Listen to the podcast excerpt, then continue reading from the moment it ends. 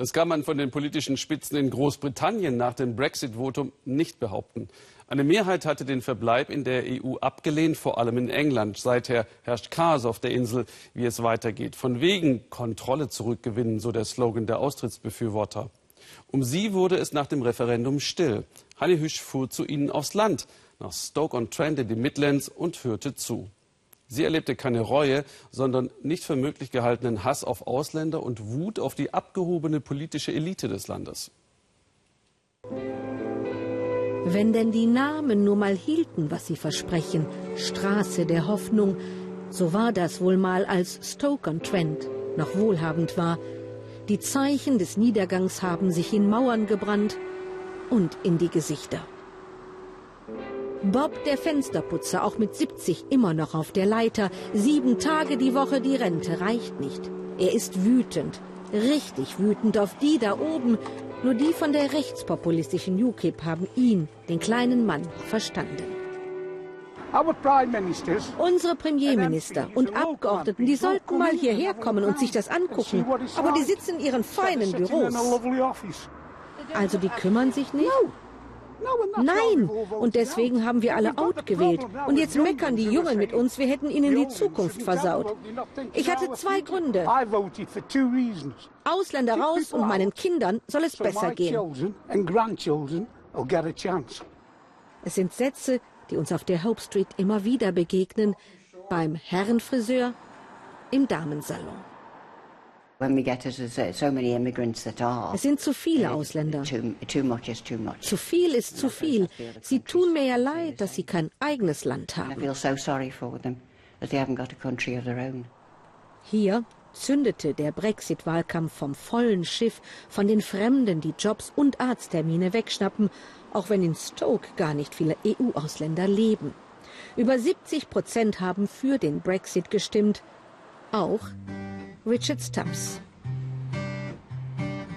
In Deutschland hat er gelebt, in Australien.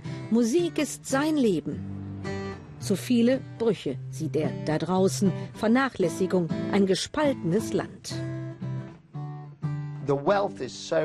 Der Reichtum ist so ungerecht verteilt in diesem Land zwischen Leuten da unten und da oben.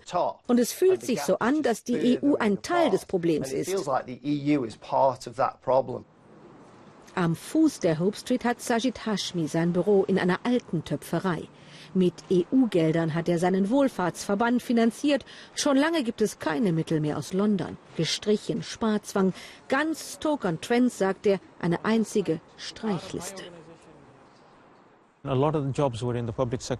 Viele Jobs im öffentlichen Dienst, in den Krankenhäusern, bei der Polizei fielen weg. Und es gab für die Leute einfach keine neuen.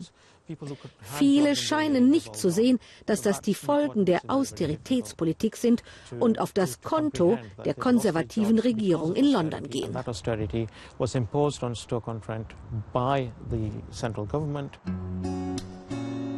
Stillgelegte Backsteinöfen, überall gibt es sie noch, die Erinnerung an die guten Zeiten, als das Porzellan aus Stoke Made in England Weltruhm hatte, Zehntausenden Arbeit gab und eine Stadt stolz und wohlhabend machte, vorbei.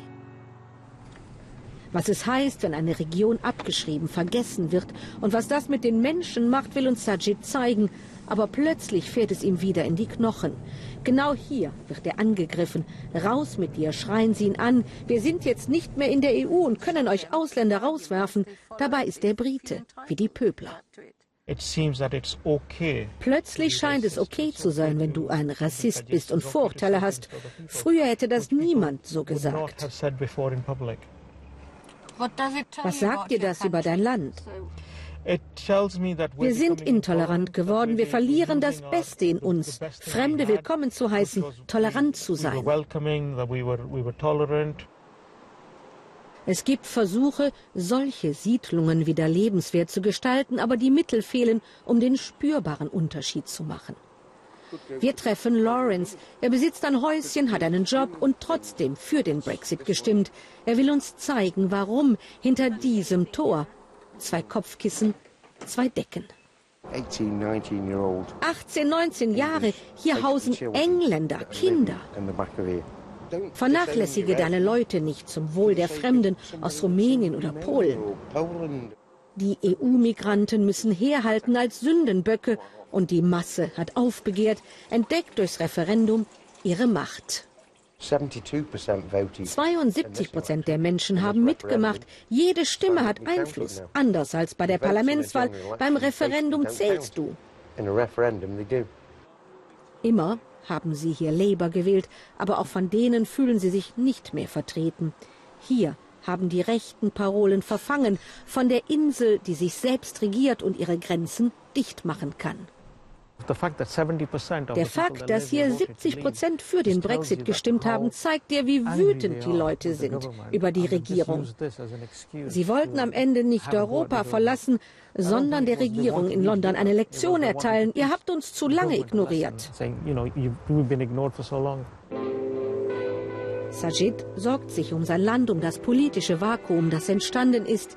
Er ist sich sicher, dass die Menschen enttäuscht werden, weil der Brexit-Wahlkampf auf Lügen fußte und sich Hoffnungen nicht erfüllen.